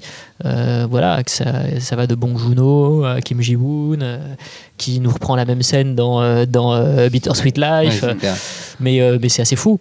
C'est assez fou. Donc, euh, ouais, c'est un, c'est un film Jusqu'à- qui, dans ma cinéphilie coréenne, compte particulièrement. Jusqu'à Daredevil, la série Netflix, avec euh, Ah oui, dès oui, le non, premier ou deuxième épisode, euh, plan séquence baston dans un, même, dans un couloir. Quoi. Ouais. Grand Prix à Cannes et à l'époque on- c'était donc Tarantino qui était président du jury et, et la rumeur veut machin on n'est pas dans le secret des dieux donc on peut imaginer plein de rumeurs mais qui il voulait vraiment lui donner le prix mais comme il y avait euh, Fahrenheit 9/11 qui était le côté politique machin et tout voilà Qui il- était aussi distribué par les Weinstein. Ouais, mais apparemment il Ah. avait littéralement pété un câble un boulard sur euh, sur euh, sur All Boy Il y a de quoi, il y a de quoi. C'est du cinéma qui lui ressemble, en tout cas dans dans ce qu'il dans ce qu'il montre, dans son énergie. euh, voilà, Ouais. c'est- c'est- peut-être le premier film coréen qui a commencé à avoir l'influence sur euh, les, les autres cinéastes euh, d'autres pays, quoi. Peut-être. Ouais, ouais, ouais, complètement. Puis Oui. c'est c'est puis c'est c'est un, un vrai phénomène générationnel en fait. Old Boy, c'est des, des films comme ça. et Il y en a un tous les 10 ans, quoi. tout est maîtrisé dans la direction artistique euh, D'ailleurs, la DA, elle a fait euh, beaucoup de. C'est là qu'on a vu le, le grand retour des papiers peints 70s utilisés comme un élément de décor. euh, peu de, de- un, ou- un an après, sorti Ouais. Slevin euh, avec, euh, avec Bruce cet Willis. acteur qui joue dans. euh, oui, et euh, celui qui joue dans. bref, c'est pas grave. Euh, et dans ce film, le film. est- de Slevin à part, euh, euh, euh, si, le mec qui joue Penny Dreadful, qui joue le loup-garou. Voilà. c'est aussi important Ah, euh, Josh Brolin. Josh Brolin, euh, Jo- Josh Hartnett, voilà, et donc il joue euh, dans le film aussi, voilà. Bref, et ce film est littéralement rempli de papier peint 70s et de, et de chambres d'hôtel filmées de façon euh, euh, parasymétrique. Euh, et c'est euh, le mec qui a vu euh, All Boy, il a dit putain, ça tue, je vais faire la même chose. Alors il en est loin, hein, malheureusement, le pauvre garçon. Old Boy qui est un manga à l'origine, il faut le rappeler. hein. Et la musique de All Boy qui a marqué Ah. une compositrice euh, qui a fait plusieurs films, de, Mm. donc, dont Lady Vengeance aussi, quoi, qui a marqué plein de gens, même ceux qui sont pas bouffophiles, ont tous euh, la BO c'est tous resté dans leur tête. C'est elle qui a euh, fait la- celle de hum, celle de deux sœurs aussi. Non, c'est pas le même Alors, compositeur. je sais- je sais pas celle de deux sœurs est absolument magnifique. fait euh, Pour l'anecdote, alors puisqu'on est dans les anecdotes euh, vraiment très personnelles, Le mec notre revient, ça il revient. Il a eu la parole hein, sur le cinéma. mais- je juste, je me suis, j'ai ouvert le bal de mon mariage sur les- la valse de deux sœurs. Voilà, c'est tout. Eh ben. Je me C'est sais. beau. Eh ben, Est-ce que Michel était là Drop mic. Vas-y, reprends la parole clair. maintenant. Bon, non, non, je ne sais trop quoi dire. Non, Pour la si, si- si c'est que pour All Boy, finalement, c'était pas gagné, puisque moi j'avais quelques doutes. J'avoue que j'avais été super désarçonné par Sympathy for Mr. Vengeance. J'avais vu le Donc, film. l'avais vu avant, les cousins Ouais, ouais, j'ai vu, j'ai vu le film en salle euh, à Nice. J'ai eu la chance, il est passé. euh, Je l'ai vu au Rialto. Mais euh, je suis sorti, je savais pas trop quoi en penser. J'avais trouvé ça assez brillant sur la forme, mais alors ça m'avait vraiment. euh, je sais pas, ça m'avait C'est moins laissé. pop Callboy. hein. Ouais, ça m'avait laissé dubitatif, mais euh, et puis je sais pas, j'avais été dérangé par la complaisance du truc. C'est méchant, pas, hein. Il y avait quelque chose qui m'avait un D'ailleurs, petit ça peu. rappelle un peu les films du réal de Nathan Poussin, ces films animés. euh. C'est vrai, ouais, c'est vrai. Ah, ça va de plus en plus loin, c'est que même quand tu penses que C'est tu atteint le fond, bah, il va encore aller plus bas encore. Donc du coup, c'est- pour le coup, c'était un double défi pour euh, Old Boy de me convaincre parce que euh, je partais quand même sur un a priori un peu, un peu mitigé. T'avais Et- pas vu JSA à l'époque? Si j'avais vu JC, Qui est euh, pourtant plutôt positif par rapport à. sa complètement, mais qui euh. était, qui- qui était plus classique. C'était un Ah, très classique. Moi, je trouve que c'est un très très beau film. Ah, Limite, c'est- peut-être un de mes préférés de, aussi de. de Je suis d'accord. Mais Franchement, c'est un film sublime, mais euh, Ça parle de l'humain en fait. Ça parle. Alors que dans les autres films, il détruit l'humain. Là, ça parle de l'humain. Donc ça va fait. mieux quoi. Mais c'était un film dans lequel il était assez facile de se projeter. On avait nos petits repères. C'était plutôt tranquille à ce Mm. niveau-là. C'était beaucoup moins euh, abrasif qu'un film comme euh, Sympathy for Mr. Vengeance. ouais. Merci. Et toi, Véronique toi, Véronique, Véronique, là, hein. merci quoi, là, vas-y. Euh, bah moi, je vais parler d'un d'un film dont on n'a pas encore parlé du tout, alors qui est hyper important, c'est The Host, quand même. Tout à fait. euh, de Bong Joon-ho. Joon-ho. Et euh, du coup, bah ouais, c'est une histoire de, de monstres qui attaquent. euh, je sais pas si c'est Séoul, oui, c'est Séoul. Euh, et du coup, bah, ce qui est intéressant, c'est qu'on a le. le le... Heureusement qu'on n'a pas l'image parce que c'est horrible. On a le, le, le, le. On a donc un gros monstre qui attaque Séoul et en fait c'est vraiment vu euh, du point de vue d'une famille parce qu'il y a une, euh, une fillette, euh, enfin une jeune fille qui est enlevée par le monstre et qui la garde dans un tuyau d'égout il me semble. Euh, et en fait ce qui est intéressant dans le film c'est que donc il y a d'un côté ce côté blockbuster avec un gros monstre qui est quand même plutôt bien fait. Je l'ai pas revu depuis mais Incroyable. ça passe très bien. En au bout de 10 minutes de film. C'est ça en plein jour en plus. ouais c'est ça en plus c'est Ouais, bah, la nuit. La révélation du monstre. Et, euh, et donc il y a ces scènes de panique, euh, vraiment euh, monstre film euh, film de monstre quoi.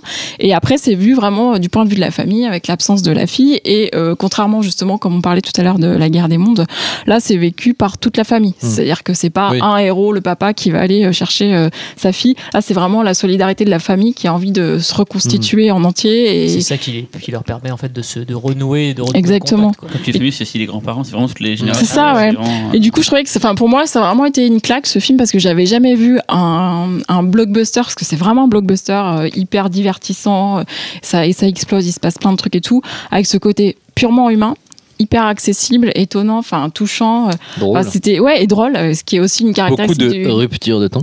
Ouais, beaucoup de ruptures de ton dans ce film. et, euh, et du coup, je trouvais que c'était vraiment euh, c'est ça, différent de tout ce que j'avais pu voir, que ce soit américain ou japonais justement. Et euh, ce côté euh, coréen aussi, où il y a beaucoup de scènes de bouffe. Bah, bien sûr. Et ça donne de tellement faim ces films coréens. On a, vous avez pas tout le temps envie de Ouais, manger ouais, quand vous regardez des films coréens.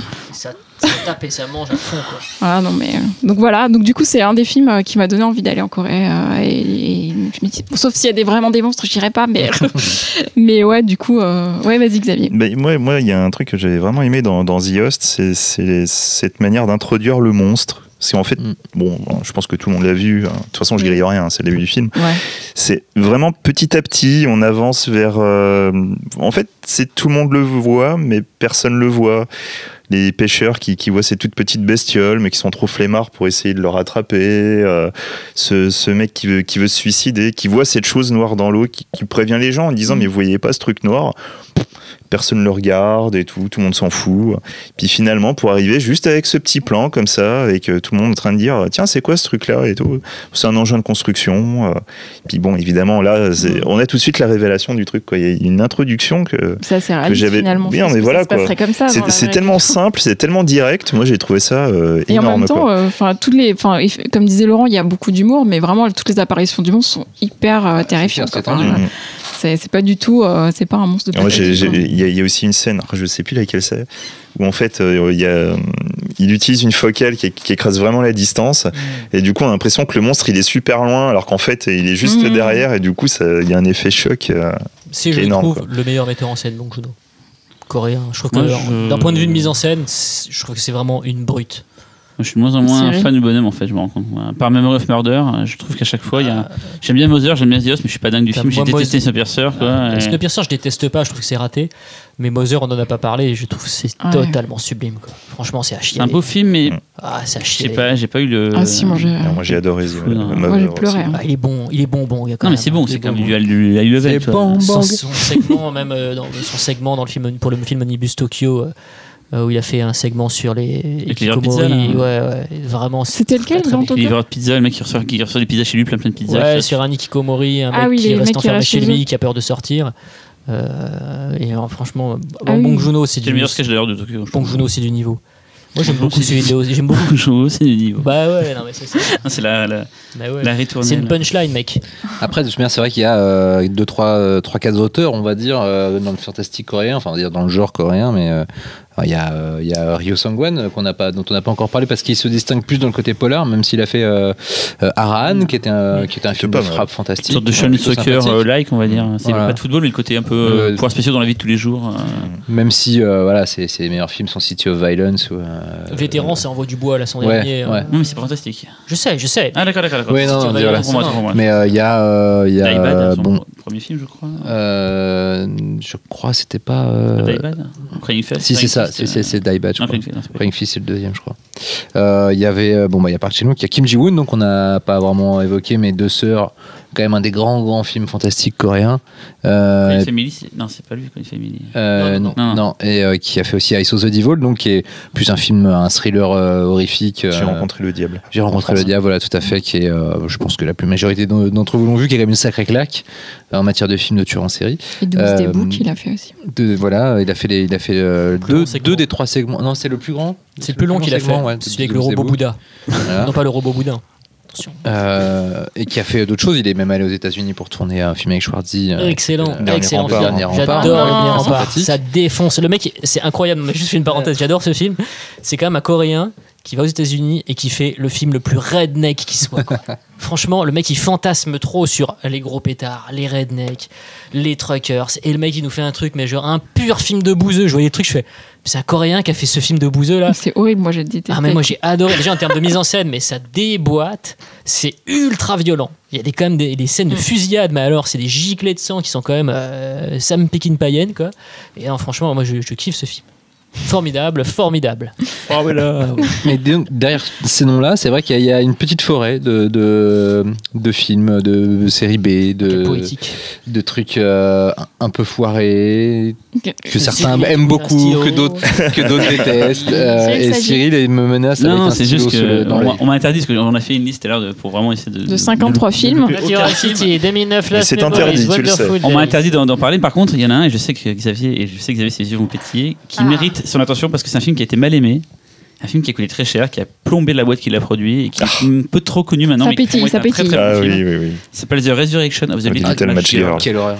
Ah là là, voilà, voilà. Et qui a deux Il ne- écoles. il ne sait Et pas. ce film m'a- m'avait rendu fou à l'époque, et mais vraiment fou, avec une séquence d'ailleurs de, de, de, de, de fantasmes de fusillade sur fond Oui. d'une musique euh, suédoise qui s'appelle Nylon Beat du groupe Like. Non, c'est Like a Fool du groupe Nylon Beat. Et je sais que François, si tu écoutes ce podcast, je sais que tu l'écouteras toi aussi, tu es fan et tu le sais quoi. Et voilà, Non, ce mais sur de la film-là, dédicace, là, ça y avec plein d'effets spéciaux euh, déments, et c'était une sorte de, de Wachowski avant l'heure. Je crois que le mec qui, qui a fait le film venait de l'art graphique ou un truc comme ça. C'était un pas le mec qui venait du cinéma à la base. Pas avant l'heure, c'est de ça date Oui, de avant l'heure. Il, 2002. a- il avait fait quelques films avant de faire la of boîte, la Mac boîte- non, mais la boîte qui a fait le film s'appelle- s'appelait Tube Entertainment, Tube je crois, à l'époque. Entertainment, ouais. Et ils faisaient aussi le film Tube, qui, à cause de Resurrection of the Match Girl, qui a coulé la boîte, ils n'ont pas pu finir comme il faut Tube, ils n'ont pas eu toute la thune qu'ils voulaient, donc ils ont dû sabrer le film. Et le Tube, c'est une sorte de speed euh, coréen. Quoi. Ouais, Avec une fin chier. Resurrection of the- Little Match Girl, pour un mec qui parle vite, c'est compliqué à dire. doucement doucement Ouais. C'est une sorte de, de, de, de, de film dingue. C'est ouais, c'est vraiment, je pense, Wachowski, c'est les mecs. Ah, Enfin, le mec a fait vraiment son film Alors, euh, pour- Somme. euh, C'est plus du Mamoru Oshii raté, je trouve plutôt. C'est entre euh, une parodie de Matrix, mais avec une dose de Mamoru Oshii derrière. Voilà, enfin, de mon point de vue. Xavier, toi qui Euh, euh, pff, mieux que moi sur ces films. en euh, fait, euh, ça va être. euh, pff, ah, attends, pitcher Résurrection the Little Déjà, Girl. c'est un- le conte de, de- c'est un conte russe à la base quoi. C'est sur C'est un conte de Andersen. la petite euh, quoi. Andersen, Euh, d'allumette. Ah, c'est ça Et en fait, donc, euh, on Ah, a. matchs, les En fait, c'est un jeu vidéo. Des matchs. C'est un jeu vidéo en fait euh, qui s'appelle donc Résurrection of the Little Match Girl, où on- qui, qui va petit à petit euh, grignoter la réalité. Et en fait, on va suivre un, un personnage qui va absolument devenir un, un joueur euh, ultra connu, ultra réputé, parce que c'est le summum de la coolitude. Et euh, tout ça hein, mis en parallèle avec euh, le, le phénomène du jeu vidéo en Corée. Voilà. qui pour, pour, le, pour le coup est un vrai phénomène euh, Tout à mondial fait. et qui sert d'exemple pour pas mal de gens. hein. Et en fait, donc dans ce jeu vidéo, le but est de protéger la, la- la petite marchande d'allumettes qui en fait vend des briquets. Et en fait, la protéger, je fais des guillemets comme euh, consiste en fait à la laisser mourir. Sauf que, évidemment, notre personnage principal, lui, ne va rien trouver de mieux que de vouloir véritablement la protéger. Ce qui, du coup, va mettre à mal toutes les règles du jeu vidéo, donc les règles de la réalité. Ce qui me donne envie de le revoir. Et là-. Et petit à petit, toutes les, tout, tout, tout, tout ce mélange de, de, de, de, de, de réali- enfin de les, toutes les différentes couches de réalité vont se mélanger dans un bordel complètement foutraque. Je suis d'accord. Mais voilà, c'est bourré d'idées. Euh, Visuellement, ça, on côtoie des plans qui sont topissimes avec des plans à chier. La musique, c'est pareil. On a des fois de la K-pop dégueulasse avec des, des instants de musique qui sont sublimes. Voilà, enfin, c'est- oui, on, ça part dans tous les sens, C'est de la mais capote dégueulasse. C'est de la K-pop, hein. La hein. K-pop, de la capote dégueulasse. Oui, mais il y a un, il Là, y a ça un m'a passage justement où tu as, un, tu as un chanteur coréen de K-pop euh, qui fait un petit morceau et en fait c'est c'est couplé euh, avec. euh, enfin, t'as un montage parallèle dessus. C'est vers le début du film. Voilà. D'ailleurs, est-ce que dans la liste, il y a un film qui serait pas connu que je voudrais voulu mettre en avant Je pense on the Wait, un truc comme ça, je sais pas. euh, Ah oui, The Wait, c'est très bien. Euh, Non, The Wait, euh, bah, en- de, tout, de toute cette liste euh, que vous ne pouvez voir, puisqu'elle est sur notre bureau, c'est peut-être celui qui est le plus, euh, vraiment le plus destroy, dérangé, euh, étrange. On est. euh, pff, Trèfle Sormas, Nacho Sarda, c'est très. euh, Ouais, ouais, c'est bizarre. ça- c'est- Il y a un côté un peu euh, Kim Ki-duk. euh, Il y a une espèce de, de, complaisance affirmée pour, euh, euh, pour la violence, pour la sexualité. euh. Alors j'ai vu le film à Jazz il y a quelques années maintenant, ça m'avait quand même pas mal secoué.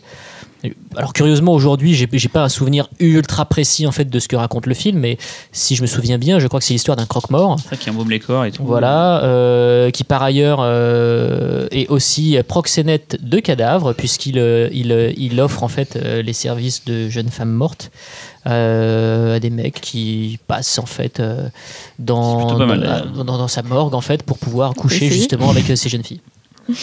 Moyennant paiement, évidemment. Donc, euh, je sais que c'est vraiment un pur film de Fricks avec des espèces d'envolées poétiques très étranges. Euh, c'est déprimant, mais au dernier degré. Mais le film a vraiment quelque chose. Moi, ça m'avait ça m'avait interpellé parce que, en fait, je citais Kim Ki-duk, mais. euh, C'est ce que j'allais dire en fait. euh, c'est vraiment pour trouver une espèce de point de référent parce que je, et je pense que c'est ce qu'on a kiffé avec Cyril, c'est que finalement ça nous rappelait rien de- Ouais, d'autre dans le cinéma coréen. aussi, Quoi. aussi, parce qu'il y avait des, Parce que Kim. Ki-duk, tu peux le resituer dans le cinéma Bah, Kim coréen. Ki-duk, c'est l'un des auteurs phares du cinéma coréen. On va dire qu'il fait un cinéma, euh, je dirais, euh, social agressif. Je sais pas si vous êtes d'accord avec ça. Trash, mais- Voilà, ouais, ouais, c'est ça. Ouais. Donc, euh, avec parfois des films qui sont euh, à la lisière du genre et parfois complètement dans le genre, ou alors parfois des espèces de drames sociaux qui basculent dans des purs trucs de genre très graphiques, très sexuels, parfois même euh, très. D'ailleurs, qu'il a Euh. réalisé- le film qu'il a révélé en France, Lille, est arrivé en même temps que le, le reste de la Ouais. vague de. Audition aussi, coréenne, enfin, euh, C'est pas coréen, mais il y avait Oui. celui-là. Non, mais voilà, temps, mais du coup, c'est vrai qu'il s'est, il s'est imposé en même temps que le reste de la nouvelle vague coréenne, mais lui, comme euh, l'auteur, euh, l'auteur plus, euh, plus dérangeant, bien moins formaté. Et c'est vrai que moi, Lille, euh, j'y étais allé en projection de presse sans absolument. Je m'attendais juste à voir un film fantastique. euh, ah, c'est mieux Kruba, en tout cas. euh, asiatique de plus et, euh, et euh, ouais j'ai commencé à me dire que j'ai non c'était pas ça avec la scène des, de l'hameçon des hameçons dans, la, dans Ah le ouais, vagin C'est quoi. hardcore. Ouais. Mais, euh, non mais c'est un très grand cinéaste par ailleurs il a fait des films euh, un peu en perte de vitesse aujourd'hui, c'est-à-dire qu'il avait vraiment, euh, il avait la côte euh, dans les années 2000, euh, enfin au tout début des années 2000, parce que il tournait beaucoup en festival, et puis après, euh, Lui, il y a un passage français. Il a fait un film avec Robert, euh, Richard Boringer aussi. tout euh, à fait. ouais, ouais. Un de ces derniers vraiment pas mal euh, sur euh, sur Moebius. euh, ouais Moebius ouais c'est vraiment Alors pas ça, j'ai mal pas vu moi. Je crois- c'est c'est dur Moi j'ai beaucoup de retard. Je crois que le dernier que j'ai vu c'est Pieta, c'était sur un récupérateur de dettes. Euh, donc là aussi il y avait des histoires d'arnaque à l'assurance et tout. Enfin, C'est- vraiment c'est d'une gloquitude totale quoi. C'est dans Moebius où euh, c'est un il y a, il y a, aucun dialogue et c'est un père euh, c'est un père et un fils qui s'opposent pour l'amour de la de la mère mais un amour charnel en fait et ça, c'est c'est waouh c'est tendu très très tendu Bon, je pense qu'on a, on a à peu près fait le tour de. Bah, on, aurait- les on aurait pu en effet parler de parce qu'il y a comme il y a bah, il y a eu une de Surf de Capracciano, par exemple, c'est un film fantastique, on aurait pu en parler. non mais disons qu'il y a eu il y a une euh, il y a une vraie industrie du ciné maintenant zombie, euh, Airpoint aussi. oui voilà oui Euh, il y a une vraie industrie du ciné euh, Enfin, fantastique en. Corée qui a donné euh, bah, donc plein de, de sous euh, G, euh, G Horror. euh, Mais après, The il y a eu des films de fantômes euh, dans les années 60. Il y a eu un cinéma fantastique coréen, ce qu'on n'a pas évoqué si on commence à bah là-dessus. Il y a des choses, C'était mais. contemporain. ouais, c'est il y a- ouais, voilà, mais il y a eu effectivement euh, du, du, du fantastique coréen dans les années 60. euh, euh, un réalisateur comme In Kwon-taek que tu as cité, lui, il a à peu près touché à tous les genres possibles Oh, et oui. Euh, voilà, du film de guerre, du western, du film fantastique, du polar, enfin bref, tout quoi. Euh, Il y a eu des films comme les, les, les, les films de, de, de, de chats maudits euh, au Japon. Il y a eu des films aussi de chats maudits euh, en Corée dans les années 60. Et puis le dernier avatar, c'est The Et les Cat. films de dimanche des- Non, parce que Chamodi. Chats maudits. Pour les chats, ah, maudits, dimanche. Ah, joli. Euh, Oui, il y a eu, il y a eu des pseudo Seven avec la sixième victime. Il y a eu des pseudo euh, Blade Runner avec c'était Natural City. Natural City, Troy sur le dollar. Extreme Horror Story 1 et 2. Il y a eu The Wig, il y a film donc film de perruque Mais hantée oui. parce qu'ils ont poussé le, le concept de l'objet hanté assez loin les un peu Coréens. Il y a tiré par les cheveux, voilà. Il y a un film aussi euh, sur un violon hanté, n'est-ce pas Tout Oui, à fait. c'est Cello. Cello. Euh, Il y a eu euh, Hansel et Gretel qui est passé Ouais. à Gérard mais qui n'était pas inintéressant d'ailleurs. J'avais beaucoup aimé collectifs, Hansel et hein. Gretel. Donc on est en train de lire la liste là. vous Non, êtes- mais Non mais c'est pour dire que c'est pour dire qu'on s'est focalisé en effet sur cyborg, euh, bah, it's, it's okay. Natural City. 2009, la On semaine l'a déjà dit, Natural City. Alors, on n'a pas parlé de. alors, vite fait, Ah, vas-y, Fausto. Ah, attends. Non, mais Ah, juste- vas-y. non, parce qu'en en fait, on voulait parler, on, on voulait parler des, des, des, des- Je commence un peu à fatiguer là. Des caractéristiques types Oui. du cinéma coréen. Alors, il y a des choses qu'on retrouve dans plusieurs euh, productions blockbusterisantes. C'est effectivement un nationalisme assez affirmé. Ouais. Euh, euh, voilà, je pense que il y a quand même, il y a quand même une, une volonté d'affirmer l'identité coréenne de la manière la plus claire qui soit dans des productions qui prônent justement euh, euh, bah, la force de frappe coréenne, euh, sa capacité à se défendre toute seule, bref, à revendiquer farouchement son indépendance. Ça, ça fait partie des, thématiques qu'on trouve pas mal dans le cinéma coréen. Effectivement, il y a la cellule familiale plus ou moins détruite, plus ou moins déstructurée. et puis, il y a aussi, effectivement, la pression sociale qui est euh, plus ou moins destructrice et qui pousse les personnages dans leur dernier retranchement. Ça, c'est vraiment une constante euh, de Yon Sang-ho, par exemple, le réalisateur de Dernier Train pour Busan. Xavier, tu voulais ajouter quelque chose? Euh, moi, c'était pour, surtout pour le côté nationaliste. Ça en- parle, ça. hein J'adore. Oui, et en même temps, euh, ils montrent toujours une police incompétente. Donc, euh. Oui, Ah, mais ça, bon, par euh, contre, c'est la police locale. Ah, par contre, en revanche, dans les grandes villes, les inspecteurs ont de la classe. Non, mais y a- de toute façon, il y a, y a- je trouve qu'il y a, une, il y a- il y a- il y a plein de paradoxes qui sont fascinants. C'est-à-dire que c'est quand même un cinéma qui parfois aussi enfin, a lorgné du côté japonais aussi. euh, a Justement, été- et, et l'histoire du Japon par rapport à Bah l'invasion et tout. Et Bien sûr. je disais, par exemple, que euh, Laurent jette ma feuille par terre. 2009, Lost Memories, qui est une chronique qui expliquerait qu'est-ce qui se passerait si le Japon Ah oui, était resté en Corée, voilà, et serait, et la Corée serait japonaise en fait. Voilà, c'est vraiment typiquement leur, leur trauma et, et c'est un film ultra nationaliste Oui, et tout. puis alors n'oublions pas la séparation des deux Corées. Euh, Il y a un nombre incalculable Ah, de films coréens McCall dont j'avais parlé qui parlent, fois. oui, euh, qui parlent de soit ça, littéralement comme JSA ou qui en euh, Wig. de façon euh, symbolique avec deux personnages euh, qui sont liés par le sang opposés. Et là, on pourrait en, sortir. Euh, Shiri, euh, Noncode Shiri, euh, est euh, le premier avec JSA, euh, le premier gros gros film coréen qui parle ouvertement euh, de ça, en tout cas de ceux qui nous sont parvenus dans la nouvelle vague. Et, euh, et oui, ça c'est c'est un des traumatismes fondateurs euh, complètement. Xavier? Bah, moi, ce que je voulais rajouter, c'est qu'en fait, pour moi, apprécier le cinéma coréen nécessite quand même de, de- de- de connaître à la fois un petit peu l'histoire du pays et aussi l'histoire du, du- du cinéma. Puisque le, le- cinéma coréen, en fait, finalement, est, on va dire, libre de, faire un peu ce qu'il veut que depuis à peu près 30 ans. C'est depuis la fin des années 80, début 90. Ils sont passés par beaucoup de périodes avec les Japonais, de la censure. euh, pour finalement arriver à un âge d'or, âge d'or qui a à nouveau été détruit, euh, avec à nouveau une censure, avec un gouvernement militaire euh, qui avait bien un œil dessus. Finalement, voilà, il y a le côté nationaliste est forcément très très prégnant dans ce cinéma puisqu'il a été là pendant beaucoup plus longtemps finalement que cette, euh, ce temps libre, on va dire, et, euh, et aussi euh, à l'époque, enfin en tout cas pour le, le- le petit détail, c'est que quand enfin finalement le cinéma était libre, finalement tout ce qui était critique sociale qui avait été empêché pendant des années n'était absolument pas ce que le public voulait voir. Mm. Ouais. Donc du coup, c'est aussi pour ça que les gens sont passés sur le cinéma de genre pour pouvoir en traiter, mais Oui. moins ouvertement et avoir du succès. L'Espagne et tout, là, Voilà. un sujet pas fantastique pour attaquer frontalement. Quoi. Voilà. Puis aussi la période des, des quotas, enfin, qui a, en années 2000 a beaucoup aidé cinéma coréen. C'est ça qu'il a explosé, c'est qu'il y a eu, alors, la honte parce que je me souviens plus du nom du réalis- du réalisateur, mais c'est celui qui a fait Oasis et, et Candy, qui était ministre de la Culture en Corée, a imposé des quotas de, de- de présence de films coréens par rapport aux films américains et étrangers dans les, dans les salles, et ça a eu un effet de boost, et c'est là qu'on a eu, mais genre, une pléthore de films coréens qui ont traversé la Manche, enfin, la Manche, non, c'est débile, qui ont traversé le pays, non, enfin, la Manche en passant, bref, qui ont, qui ont pu quitter la Corée pour se retrouver partout dans les festivals internationaux et tout. C'est vraiment à ce moment-là qu'on a eu euh, un paquet de films, c'était sur l'histoire de quotas, et quand euh, il a plus été ministre, le nouveau a remis en place euh, comme avant, et du coup, bah, le cinéma coréen a vachement perdu euh, en puissance. euh. Même si c'est un des rares cinémas aujourd'hui, enfin la Corée c'est quand même un des rares pays où on peut y voir des productions qui sont vraiment locales. C'est-à-dire que euh, j'ai la sensation, peut-être que je me trompe, je vis pas en Corée, mais euh, c'est quand même un cinéma qui résiste à l'uniformisation culturelle. D'ailleurs, il suffit de voir le box-office coréen. hein. Le premier en 2015, c'est Vétéran. Donc c'est quand même euh, le gros film coréen du moment. Je crois que Avengers euh, 2 arrive en troisième position. Donc il a quand même deux films coréens qui lui sont devant, qui sont devant, pardon.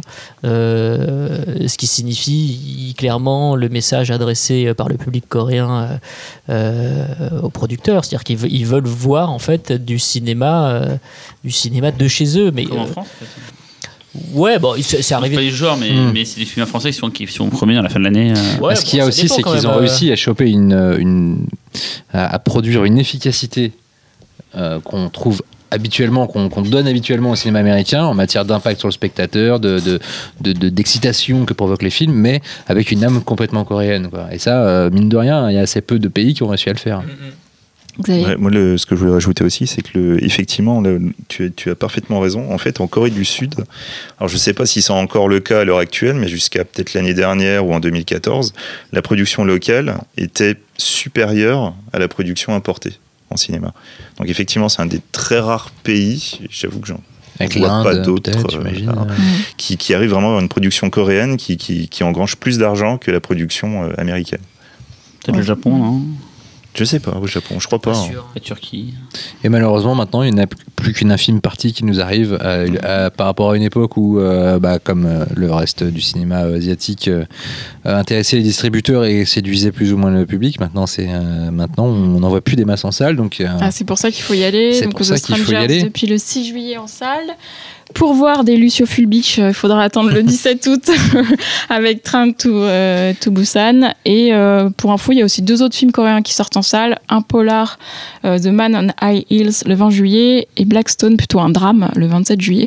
Donc il faut y aller, comme ça on recevra de plus en plus de films coréens en France. euh. Et puis il y a le festival du, du film Mm. coréen aussi à Paris. Qui est en octobre, euh, qui en octobre. En octobre. ouais. Donc, euh, ce sera l'occasion de se faire un petit, euh, un petit shoot de cinéma coréen. Ah, et puis de ils ont des voir. bons trucs, à chaque fois ils ont des gros gros trucs et Ah tout. bah et, ouais, euh, à chaque fois on peut y voir en tout cas des, des blockbusters, euh, pas que, mais en tout cas certains des, des- des meilleurs blockbusters qui n'ont pas la Ah, chance bon de, terminer sur euh, nos écrans de cinéma. C'est le dernier podcast du coup de la saison. De la saison euh, 2015-2016. On vous Et retrouve à la première retrans. saison d'ailleurs.